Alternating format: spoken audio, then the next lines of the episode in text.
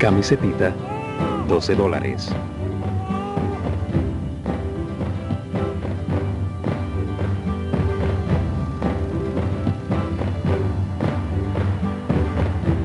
Cuarto decorado, 230 dólares.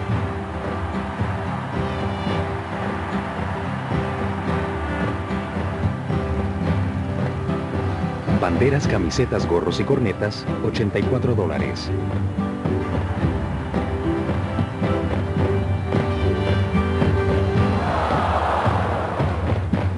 Descubrir que tu hijo tiene ideas propias no tiene precio. Hay cosas que el dinero no puede comprar. Para todo lo demás está Mastercard. Hay cosas que, el dinero no puede comprar. Ya saben qué, qué es el resto. Para todo lo demás hay una tarjeta de crédito, ¿no? Eh, quisiera comenzar haciendo una pregunta que puse en la pantalla. Eh, y quisiera que te, que te trates de responderte esta pregunta con el mayor nivel de honestidad que puedas. ¿sí? No, no le voy a pedir que lo hagas en voz alta, no te voy a pedir que después que se lo cuentes a alguien, ni mucho menos. Simplemente es una pregunta que, que quisiera que trates de responder con el mayor nivel de, honestidad posible. ¿sí? Eh, la pregunta es la siguiente. ¿Qué es lo que más amas en este momento? Y, el énfasis de la pregunta está en el final de la pregunta. No qué es lo que más amas, porque si tuviera que responder esa pregunta probablemente me diría, bueno, mi hijo, obvio, mi hija, mi esposa, mi papá, mi mamá, etc. No, no es esa la pregunta. La pregunta tiene otro propósito. El énfasis de la pregunta está en qué es lo que más amas en este instante. ¿Qué es lo que en este momento, en esta última semana, en estos últimos tres días, te ha causado mayor placer? ¿Qué es lo que más amas? Eh, ¿Funciona esto la pantalla?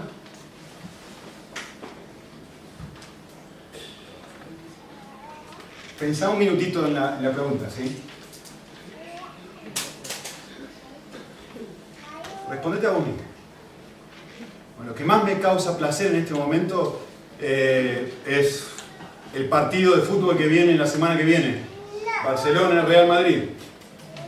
O sea, yo sé que no es lo que más debería causarme placer. No los amo, no amo el partido como amo a mis hijos, pero eso es lo que está constantemente en mi corazón ahora, como en la propaganda, ¿no? O sea, lo que más amo en este momento, en todo momento, es el fútbol. Voy a estar dando una conferencia en Barcelona el sábado que viene, justo a la hora del partido. Me parece que voy a ser yo y la persona que me invitó a la conferencia, nada más. Mirando, escuchando. Eh, no tengo una expectativa de una gran audiencia. Justo en el entretiempo empieza la conferencia, así que nada. Eh, va a demostrar ese, ese, la audiencia realmente qué es lo que más aman en ese momento. ¿Qué es lo que más amas? Quisiera darles una pista. ¿sí? ¿Cómo sé qué es lo que más amo en este momento? No, no qué es lo que más debería amar, sino qué es lo que realmente amo. Y, la, la, pista es esto. Tratar de responderte a esta pregunta. Cada vez a la noche, cuando te vas a dormir, y apoyas tu cabeza en la almohada, Ninguno de nosotros se duerme en tres segundos. Todos tardamos un ratito en dormirnos, ¿sí? especialmente si tienes niños pequeños, como yo tardas más que otros. Quisiera que pienses justamente en eso. Cuando estás acostado en la cama y ya se apagan unas luces y no hay nadie más que te vea y sos vos con vos mismo, ¿qué es lo que pensás? ¿Qué pensaste la última semana? ¿Qué pensaste ayer cuando te fuiste a dormir? ¿En qué estabas pensando? Porque eso revela qué es lo que realmente amas en este momento. ¿Qué es lo que te causa placer?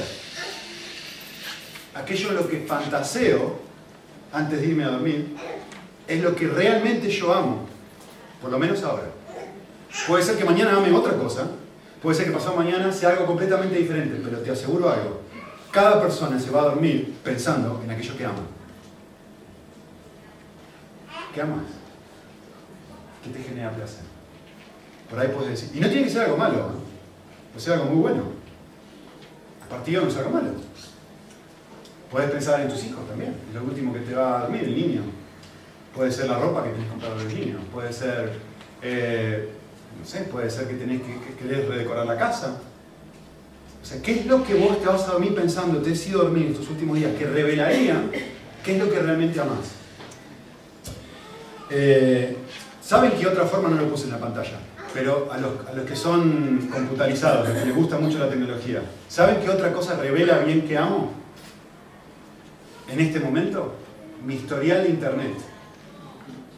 Si uno pone el historial de internet y te fijas las páginas que más se repiten, ahí te vas a dar cuenta de lo que amas. ¿Cuál es la página que más se repite? IKEA, decoración. Sin señalar, por favor. ¿Qué es la página de internet que más te gusta?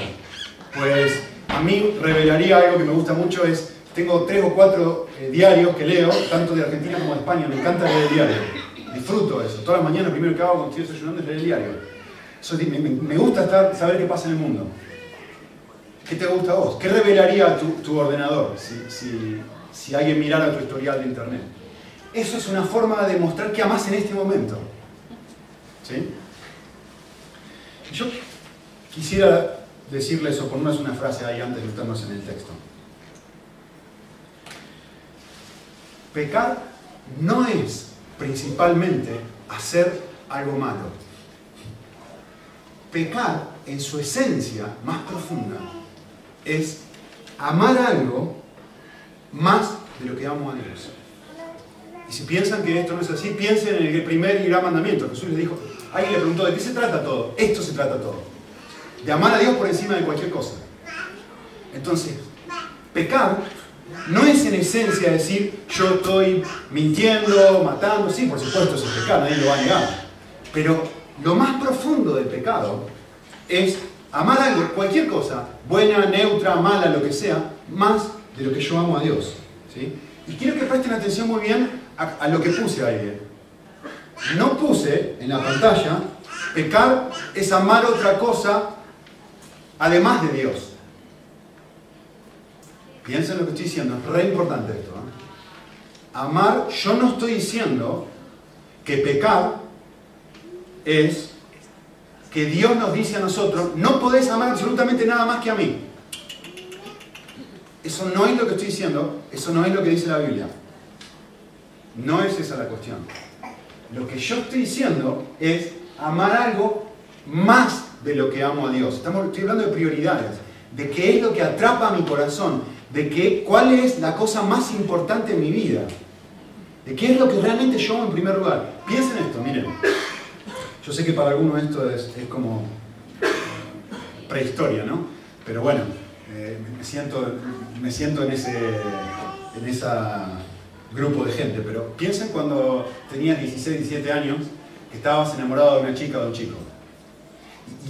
Y, y realmente estabas tan enamorado de ese chico o de esa chica, lo que sea, que estabas en el trabajo o estabas en el colegio y pensabas en ese chico o en esa chica.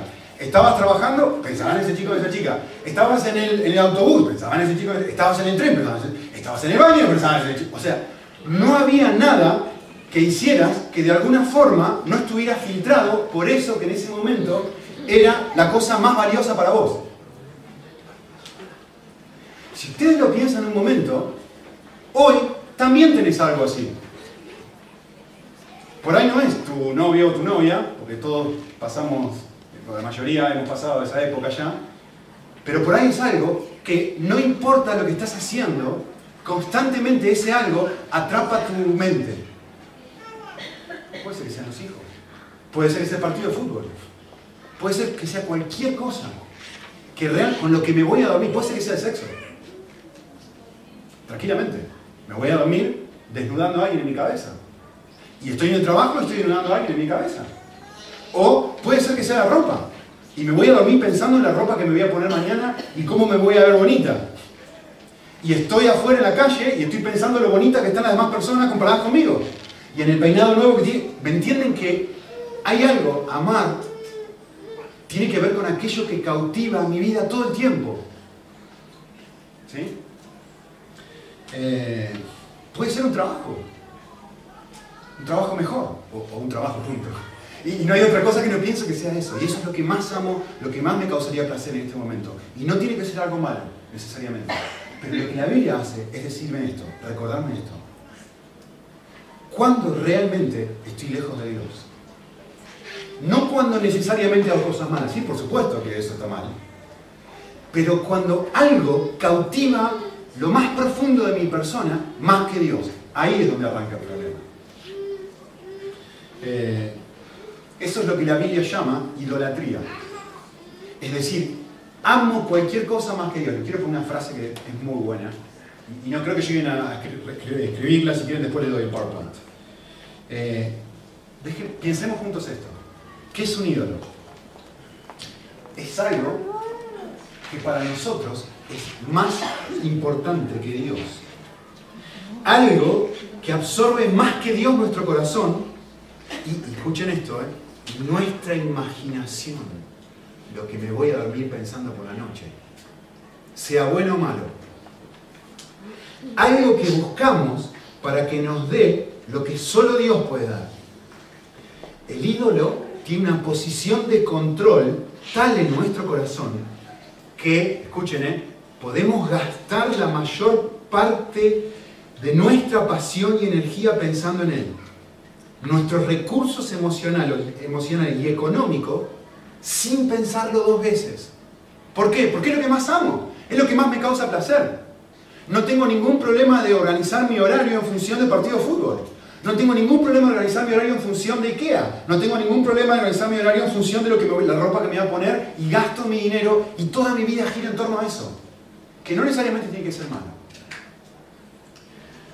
Un ídolo es todo aquello a lo cual usted mira y dice en el centro de su corazón, si solamente logro tener eso, entonces mi vida va a tener sentido. Entonces sabré que soy valioso entonces me sentiré importante y seguro.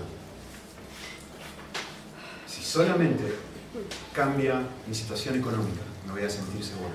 Mi vida gira todo en torno a eso. ¿Está mal querer que me cambie mi situación económica? No. Pero si eso lo elevo a una posición de Dios y todo filtro, toda decisión en la vida, mi, estado emocional, ah, perdón, ¿no? arriba o abajo, está determinado por mi salario, ¿qué estoy amando más que a Dios? Si todo está mal, querer estar bonita, bonito, por supuesto que no está mal. Pero si mi vida gira en torno a esto y todo, hay un, hay un cambio de prioridades, hay un cambio de amor, hay un cambio de lo que me controla y toca mueve verdaderamente mi fibra. Entonces yo quisiera mirar, Carmi lo, lo, leyó, y quisiera mirar en el texto muy brevemente, qué es lo que amaba Pablo. Ustedes lo tienen ahí en su, hojita. Y les hice un resumen de todo lo que ella habló. ¿sí? Al final del capítulo 2 vamos a ver qué es lo que Pablo está pensando por la noche, qué es lo que no lo deja dormir, qué es lo que él dice, en esto me quedo pensando todas las noches. Y fíjense lo que dice en versículo 17. Hermanos, estamos separados de vosotros por tiempo, y, la traducción que leyó Carly es muy interesante, ¿no? Dice, no estamos presentes, pero nuestro corazón está ahí. ¿Ven dónde está el pensamiento de él? El corazón, o sea, él está en otro lado, ¿sí? Porque tuvo que salir de Tesalónica cuando les predicó porque estaban a punto de matarlo, entonces tuvo que irse a otra ciudad. Y los nuevos creyentes se quedaron solitos, ¿sí? Y Pablo está preocupado, está ansioso, está pensando, ¿y esta gente cómo estará? Esto es lo que se va a dormir todas las noches pensando, ¿cómo estará esta gente? Y fíjense lo que dice, estamos muy ansiosos con un profundo deseo de verlos. Queríamos ir a vosotros más de una vez, o sea, hay una intención, hay un deseo, hay un pensamiento constante en Pablo de decir, yo estoy pensando en ustedes, yo estoy pensando en vosotros, yo estoy pensando en vosotros. Y miren el versículo 19, porque ¿quién es nuestra esperanza, nuestro gozo, nuestra gloria? No sois vosotros, ustedes son mi gozo. Pablo tiene un nivel de ansiedad santa por ellos, enorme. ¿Qué es lo que hace en capítulo 3? Fíjense en su hojita, en el bosquejito. Pablo decide, o sea, está tan eh, involucrado en ese pensamiento constante de cómo estarán los tesalonicenses, que decide enviar a Timoteo. Y dice, por lo cual, versículo 1, no pudiendo soportarlo más, dijimos, mira, prefiero estar solo yo y dejar y mandarles a Timoteo para ver cómo está. ¿En quién está pensando? Está pensando en ellos. ¿Qué es lo que ronda en su corazón constantemente? ¿Cómo estarán ellos? Si me permiten la expresión, es otrocéntrico. Está pensando en otro, está centrado en sí mismo. No es egocéntrico. Está constantemente pensando en los demás. ¿Sí? Y manda a Timoteo para fortalecerlos en la fe, etc. Y dice en el versículo 6 que Timoteo le trae noticias. Y envíe para informarme de vuestra fe. Ahora Timoteo ha regresado a nosotros y nos ha traído buenas noticias. Y ahora que sé las buenas noticias que trajo, de que ahora yo sé que ustedes están bien espiritualmente hablando, fíjense lo que dice en versículo 8. Yo les voy a traducir lo que dice en versículo 8. Dice lo mismo que la propaganda de Mastercard. Saber esto no tiene precio. Ahora sí vivo. Ahora sí, ahora, ahora mi vida tiene sentido porque yo sé que ustedes están bien. Esto no tiene precio para mí. Eso es lo que dice Pablo. Y en versículo 9 dice, ahora les voy a decir lo que me pone feliz. ¿Cómo puedo agradecer a Dios por, por el gozo con que me regocijé? Y miren, ¿eh? ¿Qué es lo que le causa gozo a Pablo? El gozo de los demás, el gozo de los tesalonicenses. Y al final del versículo 11 al 13, Pablo va a hacer una oración por ellos y dice que el mismo Dios de paz me permita acercarme a ustedes para que pueda ayudarlos a crecer aún más y más y más en amor y que pueda presentarlos irreprensibles delante de Dios. En esencia, la esencia de todo lo que leímos hace un minuto que la causa que le causa placer a Pablo es que los tesalonicenses estén creciendo en su vida espiritual.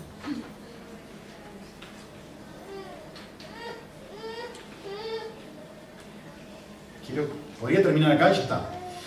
Ya terminé todo lo que tenía que decir. Pero quiero, quiero llevar esto a nuestra vida. Y fundamentalmente lo que quiero hacer es hacerme esta pregunta. Cuando vos pensaste, cuando pensaste en las cosas que yo te había dicho, ¿no? ¿Qué te causa placer? ¿Con qué te vas a dormir pensando cada noche? Por lo menos estas últimas noches, que te causa placer ahora. ¿Fue tu respuesta? Y no levanten la mano y digan sí, ¿Fue la respuesta a esta pregunta? ¿Sabes qué, Nico? ¿O sabes qué? Que yo me voy todas las noches pensando en la vida espiritual, en el crecimiento espiritual de otras personas. Yo me voy a dormir pensando en cómo puedo ser yo una herramienta de Dios para que otros le conozcan. Y no puedo pensar en otra cosa. Esto es lo que constantemente lleva a mi vida. Mi pregunta para vos, ¿te fuiste pensando en eso? Si la respuesta es sí, gloria a Dios. Evidentemente Dios está haciendo algo en tu vida. Si la respuesta es no, probablemente la respuesta sea no, quisiera hacerte esta pregunta. ¿Por qué? ¿Por qué no soy como Pablo y, no me causa el placer que le causa? Ahora sí vivo. Esto no tiene precio. ¿Por qué no me causa placer vivir para otros? O como le puse en el título, ¿Por qué me cuesta tanto amar a los demás? ¿Por qué no soy como él en este sentido? Y la respuesta a esto no es una respuesta difícil. Eh, no me causa placer vivir para otros, porque mi mayor placer es vivir para mí. Eh, Mateo, Jesús cuando, cuando habla acerca del sermón del monte, es muy, muy em, expresivo y claro. Él dice, no podemos tener dos tipos de vida.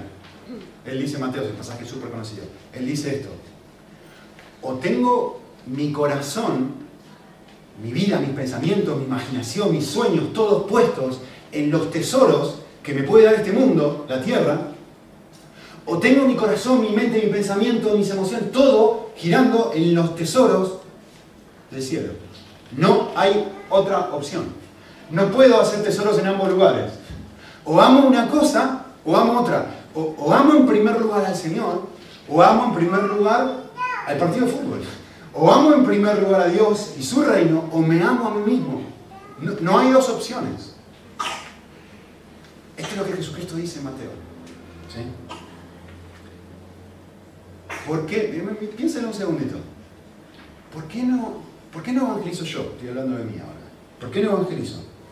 La respuesta es muy simple, porque no me causa placer, porque no amo en este momento evangelizar. ¿Por qué no amo evangelizar? La respuesta es simple, porque amo otra cosa. Es decir, todos nos fuimos a la noche pensando en algo. Ese algo es lo que yo estoy amando ahora, más de lo que amo a Dios y su reino. Ese algo está entorpeciendo, está en el medio, está luchando por cautivar mi corazón. Cuando ese algo cautiva mi corazón, lógicamente mi corazón va a dejar de ser cautivado por otra cosa. No puedo irme a dormir pensando en el sexo y en Dios a la misma vez. No puedo irme a dormir pensando en ganar más dinero para poder irme de vacaciones al lugar que quiero y estar pensando en Dios. No puedo tener el corazón dividido, eso es lo que dice Jesús. O un lado u otro. ¿Me entienden? Como cosa más valiosa. ¿Sí? Es más, hay un versículo que es muy interesante, en 2 Timoteo, Pablo dice, miren esto, esto es una, Demas era una persona, un pastor, una persona tremendamente consagrada a Dios, que había misionero, una persona que dice, yo suelto todo y dejo todo para seguir a Dios. ¿Sí? Y, pasó algo, lo abandonó Pablo. ¿Pero por qué es la pregunta? Es muy importante. ¿Por qué lo abandonó Pablo? Porque no puedo tener dos señores. De amar a Dios y su reino, ahora ama al mundo presente. No puedo ser ambos. No puedo. O uno u otro. Y, quiero decirles algo para mí muy, muy, muy importante. Eh, las cosas que el mundo ofrece no son el problema. Esto quiero que me entiendan. No es que el dinero es lo malo, no es que el sexo es lo malo, no es que el Ikea es malo, no es que el partido de fútbol es malo. No, no, no, no, no. Eso no es el problema. De hecho, todo lo que acabo de nombrar es bueno, Dios lo hizo. Bueno, Ikea no sé. Pero por supuesto que lo hizo Dios. La creación, la belleza es algo precioso, algo valioso. Dios nos creó con un sentido poder disfrutar cosas lindas. No está mal eso, no es malo en sí mismo. Cuando Dios mira al hombre y todo lo de la creación, dice, esto es muy bueno en gran manera. O sea, no es que eso es el problema en sí, quiero que me entiendan. ¿sí? El problema es cuando amo las cosas del mundo desproporcionadamente. Es decir, las transformo en ídolos. Por eso les decía que no es una cuestión de, es una cuestión de desproporción. Es una cuestión cuando estas cosas del mundo roban mi corazón y lo cautivan de tal forma de que ahora son mi primer pensamiento. Piensen esto, para que me entiendan bien lo que quiero decir. El chico de 17 años que está enamorado no es que ahora vive en una burbuja y no come, no va al baño, no bebe, no trabaja. Por supuesto que sigue haciendo esas cosas, y esas cosas son importantes. Pero esas cosas están filtradas por un pensamiento mucho más grande de enamoramiento que filtran esas cosas. Esto es lo que estoy diciendo yo acá. Porque está desproporcionadamente enamorado de alguien y eso toca cada cosa que él toca. ¿Me entienden? El problema es cuando las cosas del mundo llego a amarla desproporcionadamente a tal punto que me esclaviza, me hace adicto. Voy y compro una cosa en Ikea y la compré y me llena por cinco minutos y la semana que viene tengo que comprar otra y me compro una ropa y después tengo que ir a comprar otra porque ya me queda media fea y, constantemente estas cosas me llenan y a la noche pienso en esto y paso, mañana a la noche pienso en esto de vuelta y pasado mañana vuelvo a pensar en esto. Me tienen esclavo. No puedo pensar en otra cosa. No puedo pensar en Dios. Porque es lo que dice Mateo 6. O amás a este Señor y servís este Señor, o amás a este otro Señor y servís a este otro Señor. Por otro lado, me dejan vacío. Es decir, aún si lo obtengo, aún si voy a pongo todo, decoro, ¡ay, qué lindo! ¡Ay, qué lindo! Un día, dos días, tres días, cuatro días, quinto día ya dejó de tener atractivo. Porque como dice eh, Eclesiastés, es como el viento, ¿no? Pasa así, el placer que me pueden dar las cosas del mundo. Cualquier cosa, las buenas y las malas. ¿Sí? Tanto las buenas como las malas, no estoy hablando de cosas malas. Y por otro lado, nos alejan de Dios, que es lo que la única fuente de verdadero placer, porque como hemos visto, o uno u otro, O estoy enamorado de esta chica y mi vida gira en torno a esto, o estoy enamorado del partido de fútbol y no me importa esta chica. Eh,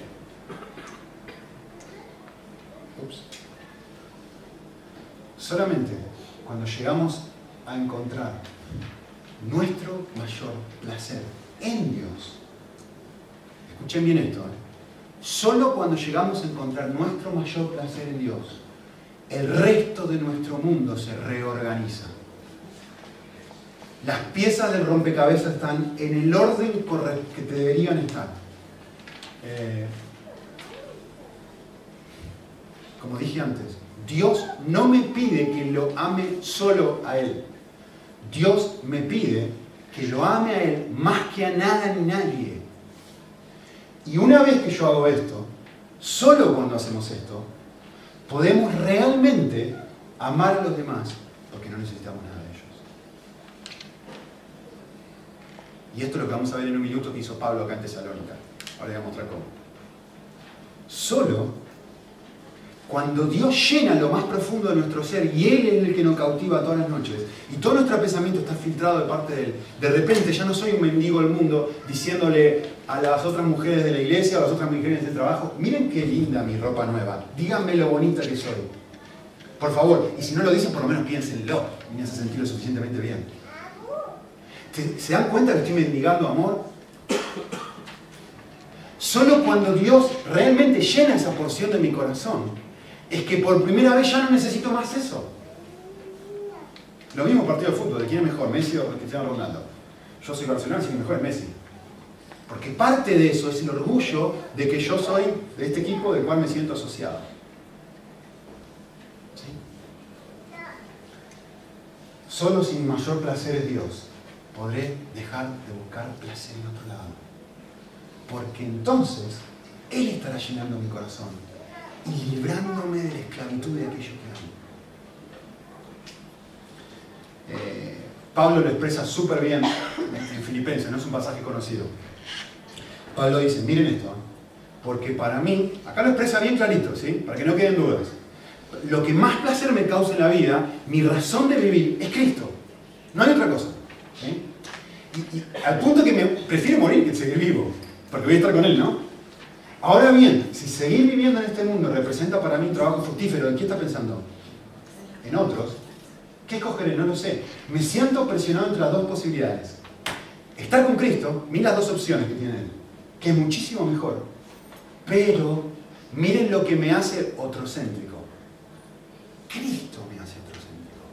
Cuando mi mayor placer en la vida es estar con Cristo, de repente lo que él hace es algo sucede en su corazón, lo más profundo, de decir, sí, sí, sí, pero ahora tengo algo tan valioso como esto y no sé qué escoger. Ustedes y su crecimiento espiritual, ahora me encuentro en esto, en este gran dilema, que me causa, entiende lo que está pasando acá, ¿no? El gran mandamiento. Y el segundo, amarás al Señor tu Dios con todo tu corazón, con todo tu alma, con toda tu mente. Cuando eso sucede, sucede el segundo mandamiento, amarás a tu prójimo como a ti mismo. No va a suceder lo primero hasta que no suceda lo segundo. Es imposible. Perdón, no va a suceder lo segundo hasta que no suceda lo primero. Gracias. Las sonrisas ayudan de vez en cuando. Eh, escuchen bien. ¿eh? Si no tengo pasión por amar a otros como que tenía Pablo, es porque perdí mi pasión por Cristo. Solución. No te esfuerces por amar a los demás. No está ahí la solución solución es, tengo que recuperar mi pasión por Jesús. Tengo que volver a un punto de mi vida donde Él sea aquello en lo cual yo no voy a dormir pensando todas las noches, mi imaginación, mi mente, mi cerebro, todo esté tocado por Él. Y cuando eso suceda, les aseguro, Él en medio, a través de mí va a empezar a tocar todo. Todo, todo, mi trabajo, mi, mi esposa, mis hijos, mi, mi paciencia con los demás, mi, gritarle a los demás, mi, todo, todo, todo va a ser tocado por eso. Solo cuando vivir es Cristo, Cristo transforma el gozo de otros en mi gozo, que es lo que estaba pasando Pablo. Ahora sí vivo, esto no tiene precio. El gozo que yo experimenté al tener noticias de ustedes, esto es lo que me causa gozo. ¿Saben por qué? Porque cuando realmente estoy apasionado por Cristo, lo que el Espíritu Santo viene es, viene a mi corazón y transforma, me hace como Él. Y Él es otrocéntrico por naturaleza. La cruz es la evidencia más grande de eso.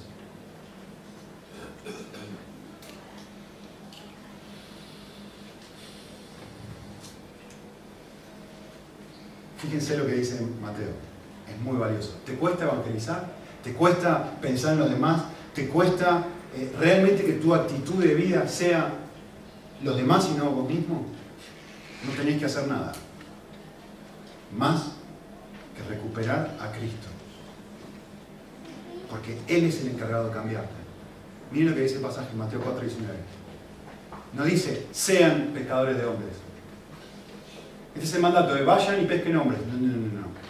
El texto dice, sígame, yo te voy a hacer algo en tu vida tan poderoso y tan grande que va a ser automático. Entonces, la pregunta es, si no estoy pescando hombres, ¿cuál es la razón? Está claro, ¿no? Porque Cristo no es lo que yo voy detrás de. Estoy yendo detrás de la ropa, o detrás del sexo, o detrás de lo que sea que voy detrás.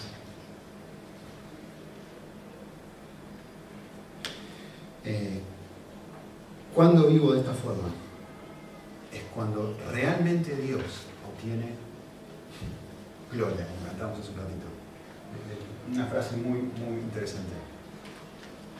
Eh, no hay nada que eleve a Dios a un lugar más supremo central que la condición de una persona que se encuentra convencida por entero que nada, ¿eh?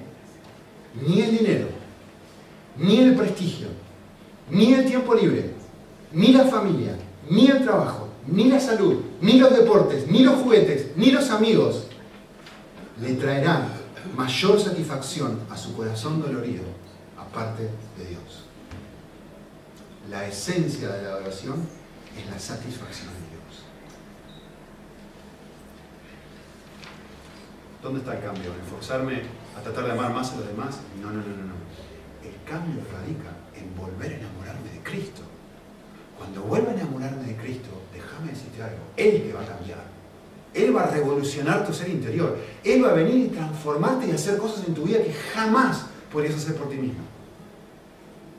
Por eso, a lo largo de la historia, lo han escuchado muchas veces, los predicadores constantemente están pidiendo que avivamiento. ¿Qué es avivamiento? Pues una llamita de una persona que está así, de pasión por Cristo, el Espíritu Santo viene y hace fuego de adentro hacia afuera, no de afuera hacia adentro, de adentro hacia afuera.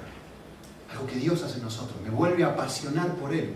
Eso es lo que necesito y va a cambiar toda mi vida, va a cambiar cómo amo y va a cambiar la manera, la en que trato a los demás, etc. Todo va a cambiar cuando eso cambie.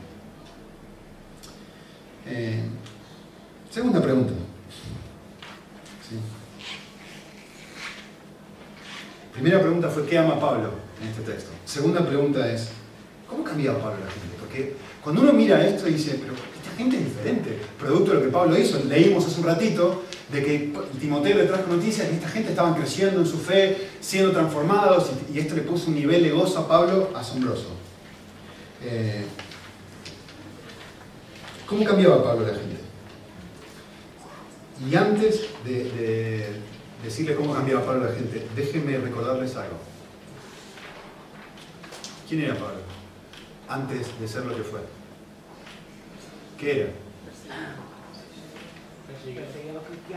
Déjenme decírselos en términos modernos. ¿Saben qué era Pablo antes de perseguir a los cristianos? Un asesino serial. ¿Me escucharon bien? Eso era lo que era. En términos del siglo XXI. Entonces yo quiero que... ¿Por qué les digo esto? Quiero que entiendas algo. Pablo no tiene nada de especial. No es una persona fuera de serie. No es un tipo único, digamos, tenemos que ser todos como Pablo. No tenemos que ser todos como Pablo, por favor. Yo quiero que estés pensando en un momento en, vos mismo ahora y digas, Nicolás, pero Dios a mí jamás me puede usar. Dios a mí jamás me puede cambiar. Después de lo que yo hice, después de las cosas malas, después de la cantidad de luchas que tengo, vos pues no sabés lo que pienso yo de noche. Dios me. Después de la manera en que he tratado a mis hijos, después de haberlos lastimado de la forma que los he lastimado, después de haber hecho las cosas que le he hecho a mi esposa, a mi esposo, después de haber sido el testimonio que he sido en el trabajo, Nico, no tenés ni idea de la clase de persona que soy. Dios conmigo ya está. Y yo dudo que haya, espero que no, dudo que haya un asesino serial entre nosotros. No se trata de la clase de persona que sos ni de lo que hiciste o dejaste de hacer. Se trata de un Dios de gracia que viene a tu vida y te dice, yo sé quién sos, yo sé lo que has hecho. Si yo pude perdonar e y usar y cambiar a una persona como Pablo, déjame darte esperanza en tu vida. Yo también te puedo cambiar a ti.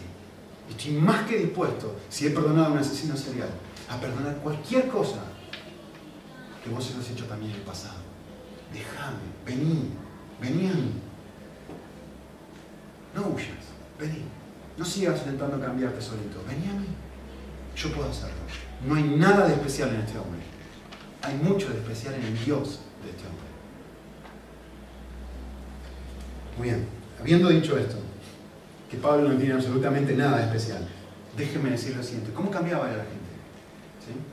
Y para hacerlo quisiera meditar súper rápido en, en, dos palabras o dos conceptos importantes. Alguien dijo esto que me, me resultó muy valioso. Las personas más influyentes no son las personas más poderosas. Está buenísima la frase. Las personas más influyentes, que, que fue lo que Pablo fue en Tesalónica, una persona tremendamente influyente, que la, gente se convertía por medio de su, influencia justamente, no son las más poderosas. Piensen esto, el poder ¿sí? cambia a la gente por medio de la coerción. ¿Quién tiene poder? Pues, por ejemplo, un ejército. Te puede obligar a hacer algo que vos no lo quieras.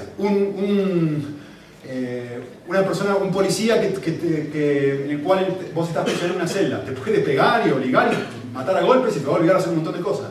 Campo de concentración, clásico ejemplo. El poder cambia a la gente por medio de la coerción. Y las personas cambian porque están obligadas a cambiar. No porque quieren cambiar, sino porque no les queda otra. Por eso al poder solo le importa el cambio de comportamiento. Arrodillate, ¡pum! Arrodillate, ¡pum! Y te pego hasta que te arrodilles. Lo único que me interesa es que te arrodilles. La influencia no hace eso la influencia cambia a la gente porque la gente decide cambiar por medio de su propia voluntad. Cambia a la gente porque ellos quieren cambiar. Y cuando alguien influye sobre otra persona, se produce realmente, no un cambio de comportamiento externo, se arrodilló la persona porque le pegué. No, no, no. Si la persona se arrodilla es porque quiso hacerlo. Y uno podría arguir, este realmente es el único cambio verdadero. Lo otro es simplemente algo externo. Eh,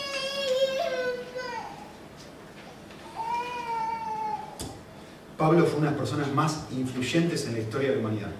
Nadie influyó en el mundo, pocas personas influyeron en el mundo. Sin dinero. El dinero capaz de cambiar. Te puedo obligar a hacer algo si te pago lo suficiente, ¿no? Había una película, tenemos edad suficiente para, acordarnos de esto. Había una película de, ¿cómo se llama este hombre tan famoso? Um, le pagaba un millón de dólares a la esposa de este hombre para que se fuese con él. Robert De Niro. ¿Recuerdan? No, Robert De Niro. Robert De Niro. Robert Redford, es que sí, Robert Redford, tiene razón. Muy bien. Ahí, ganador. 100 euros Una proposición indecente. ¿Quién quisiera dar a su esposa para que se acueste con otros? Nadie. El dinero puede obligarte a hacer eso. Pablo no tenía un centavo. Y cambió personas. Pablo no tenía un ejército y cambió personas. ¿Cómo? Por medio de su influencia. ¿Cómo cambiaba Pablo a la gente? Déjenme decirles dos cosas rapidito. Primero que nada, la influencia en otros se produce cuando la persona se siente amada de una manera poco común. Pablo cambiaba a la gente porque realmente, como vimos en el texto que leyó en Carmen hace un rato, decía, ahora yo vivo porque te amo tanto que tu placer es mi placer. Miren esto,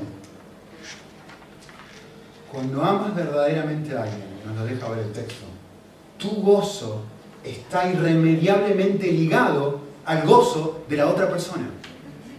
Esto es lo que leyó Carlos un ratito. Ahora estoy vivo porque escucho que ustedes están bien. Eso es lo que me causa gozo a mí. Los tesalonicenses son conscientes, este tipo me ama. No es que está feliz solamente cuando los dos vamos al cine y los dos la pasamos bien y fantástico. Claro, ¿cómo no voy a ser tu amigo si los dos estamos pasando la bomba? No.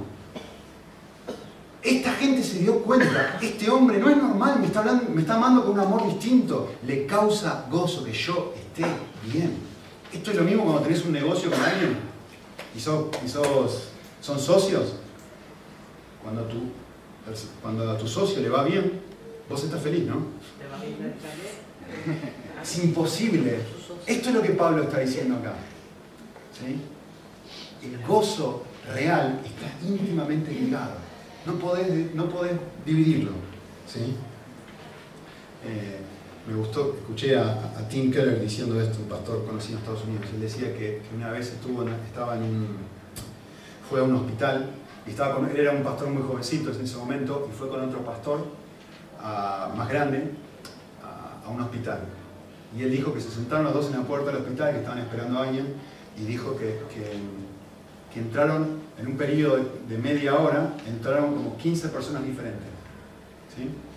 y el pastor que estaba al lado de él, que era un viejito, saludó a cada una de las 15 personas por nombre. Cada una de las 15 personas que entraron al hospital. Y, Tim Keller habló con este pastor y, el pastor le dijo, te quiero dar un consejo. Le dijo el pastor. Podés predicar como el mejor de todos los predicadores. Pero si no amas a la gente, la gente no va a cambiar.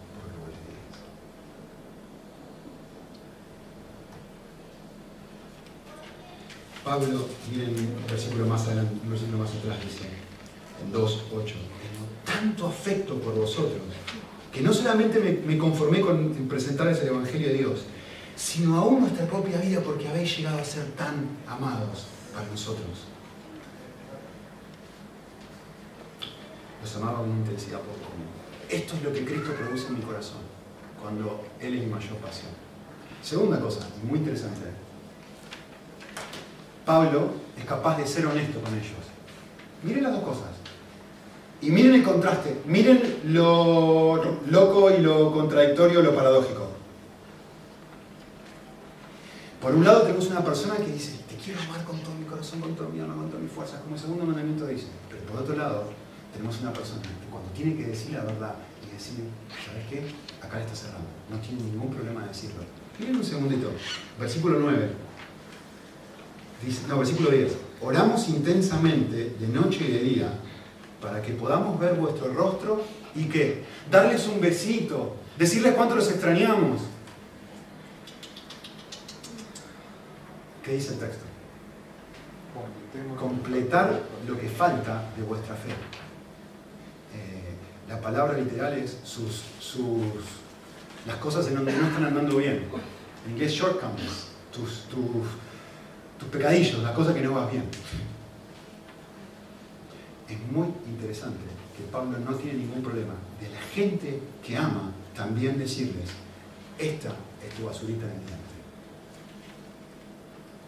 Y si nosotros examinamos nuestra propia vida, nos vamos a dar cuenta de una cosa algunos de los que estamos acá somos muy buenos haciendo lo primero. Te amo, te amo y te amo. Pero somos muy cobardes cuando llega el momento de decirle a la gente, eh, mira, esto que estás haciendo no está bien, corazón relacionado lo que sea. Otros somos muy buenos en el segundo, que siempre estamos dando palos, cero amor. Y siempre estamos dando palos. En Pablo, producto de Cristo, vemos ambas cosas en un equilibrio precioso. ¿Por qué? ¿Saben por qué la persona que de arriba, la que ama con intensidad, no dice la verdad en amor? ¿Por qué? Por miedo. ¿Y qué va a decir esta persona? ¿Qué va a pensar de mí? Es lo mismo que la persona que está pensando la noche en Ikea. es lo mismo que estás pensando en la ropa. Es lo mismo que está pensando la persona que está pensando en el sexo cuando se va a dormir. ¿Saben en quién está pensando la persona que puro amor y nunca jamás dice nada negativo? Tiene miedo y por eso agrada a todos. No es esto lo que Pablo está diciendo. Pablo está diciendo, en Cristo, como no necesito a nadie porque Dios llena mi corazón, tengo la libertad de venir a hacer lo que realmente tengo que hacer. Te amo con todo mi corazón, pero quiero decirte que también hay áreas en tu vida que vos y yo tenemos que cambiar. Y no tenés ningún problema de venir Hacer eso requiere un tremendo coraje. Yo le puse una última cosa. Esto es súper interesante. ¿Cómo sé si estoy amando mal? Miren, miren qué sencillo. Qué distinto esto es a Pablo. Cuando puedo tolerar la infelicidad de una persona, pero no puedo tolerar esté infeliz conmigo. Capten eso, ¿eh? No se lo pierdan. No me duele que la otra persona esté mal, pero sí me duele si esa persona está mal conmigo. Ahí es donde yo estoy viviendo para mí. Ahí es donde no vivo este equilibrio santo que Pablo vivía. Sí, sí, sí, te amo con todo mi corazón, como una mamá que tiene un bebito nuevo. Pero voy a ir voy a completar lo que falta de tu fe. Y los aspectos de tu fe en los que todavía no has crecido, yo voy a ir, voy a mostrar y juntos vamos a crecer con Cristo. Esto requiere un enorme nivel de coraje que ningún ser humano. Solo si Cristo se lo da. ¿Cómo sabes que eso es así? Cuando la crítica te arruina. Si la crítica te arruina, si no la puedes tolerar, solamente puedo amar así cuando Dios es mi mayor pasión. Si no, la opinión de la gente mi mayor pasión. Y por eso me destruye cuando su opinión no es la que espero. Por eso pienso en mi ropa. Por eso pienso en cómo me veo. Porque lo que cautivó mi corazón es los demás. Solo Dios puede librarme de esto. Y solo cuando lo amo a Él en primer lugar, puedo vivir de esta forma. Ok, ¿cómo lo hago? Extremadamente rápido. ¿Cómo puedo vivir como Pablo? Primero, aceptando sin excusas que tengo la tendencia a vivir para mí. Mi gozo está en otro lado. Me voy a dormir pensando en otra cosa. Algo bueno, algo malo, no importa. Pero que lo que realmente me causa placer en la vida no es lo que debería causarme placer, no es Cristo, es otra cosa. Lo primero que tengo que hacer es aceptar sin excusas que tengo una tendencia para vivir para mí. Segundo, derramando mi corazón delante de Dios para que avive mi pasión por Él y por otros. No puedo cambiar mi corazón, pero sí puedo ir delante de Dios y decirle, volvé a cautivarme, volvé a ser esa chica de 17 años, volvé a ser mi primer amor, no el único amor, mi primer amor, para que toda mi vida sea reorganizada en función de eso. Señor, hacelo vos, yo no puedo cambiar mi vida y derramo mi corazón delante de Dios. Tres, recuperando el gozo perdido por Cristo, exponiéndome todo lo que pueda a Él. La clave no está en esforzarme por amar a los demás. No te esfuerces, no vas a poder. Y si te esforzas, lo vas a hacer más. Te te va a durar 10 minutos. La vida cristiana no es difícil de vivir, la vida cristiana es imposible de vivir, así que no trates de vivirla. No se puede. La vida cristiana solo puede ser vivida cuando Cristo me está dominando. Sin mí, nada podéis hacer. Así que no te esfuerces por vivir. Tenés que esforzarte por ir, por exponerte a la lluvia, si está lloviendo y el objetivo es mojarse, no te quedes adentro. Anda al lugar donde te puedes mojar. Escucha predicaciones por internet, buenas, de las buenas, no cualquier cosa. ¿eh? Eh, lee libros. Lee tu Biblia todos los días. Exponete a lo que puede hacer que recuperes tu pasión por Cristo. ¿Sí? Y por último, respondiendo activamente a los nuevos deseos que Dios ponga en mi corazón. Esto es muy importante. Si realmente el Señor está tocando nuestra vida. ¿Saben lo que va a empezar a pasar? A medida que vayamos, empecemos a caminar de vuelta en el, lunes, en el martes, no estoy hablando de los domingos, ¿eh? en el miércoles, de repente Dios va a empezar a poner pequeños deseos de amor por otras personas. Y la tendencia muchas veces a apagar esos deseos. ¿Sí? Escucha la voz de Dios en ese momento. Que te dice, hijo, hija, quiero darte ahora la gracia para que ames a esta persona que jamás amaría. Alguien me compartió esta semana y, realmente me humilló, me, hizo muy bien, muy, muy, muy bien. Alguien me dijo esta semana, estoy, estamos yendo, una pareja jovencita, 27 años, estamos yendo eh, todas las semanas a visitar una familia que son gitanos y que realmente, literalmente no tienen para comer. estaban haciendo una, colecta para juntar dinero, para, ayudarlos. Y, me contó algunas cosas que ellos están haciendo por esta pareja. Juntaron eh, cochecitos para el bebé, tienen cinco niños, va, cuatro niños y un camino.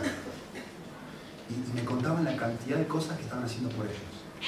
Y yo me quedé, estaba escuchando esto y escuchaba y escuchaba y me contaban todo lo que estaba haciendo. Y producía en mí este, esto por un lado es un sentido de decir, eh, qué lindo, qué bonito, qué bonito lo que Dios está haciendo a esta persona. Y por otro lado pensaba, eh, mi corazón debe estar bastante frío porque hace rato que en mi vida no siento ni he hecho lo que esta gente está haciendo ahora. No digo que esté helado, pero sí digo que no tendría que estar en el lugar que tiene que estar. Y muchas veces voy escuchando a Dios, esta misma pareja que les estoy contando, van a un lugar acá que es en el centro de Málaga, que es terrible, y estaban visitando a una persona que vivía en la calle, y se sentaban a comer todas las semanas con ellos, con este, con este hombre. Y le, llevaban eh, ropa, le llevaban una cena, se quedaban con ellos, con esta persona un par de horas, y yo escuchaba esto y digo, Hace rato que no hago eso con alguien. Hace rato que mi gozo no es el gozo que debería ser. ¿Qué necesito hacer? ¿Agarrarme de la oreja e ir con esta gente? No, no. Eso es una consecuencia del Espíritu Santo. Lo que necesito hacer es recuperar mi pasión por Cristo. Cuando recupere mi pasión por Cristo, Él va a empezar a hablarme y voy a estar caminando y ver cosas y ahí es donde yo tengo que abrir las manos y decir, sí, muy bien, oramos un momento.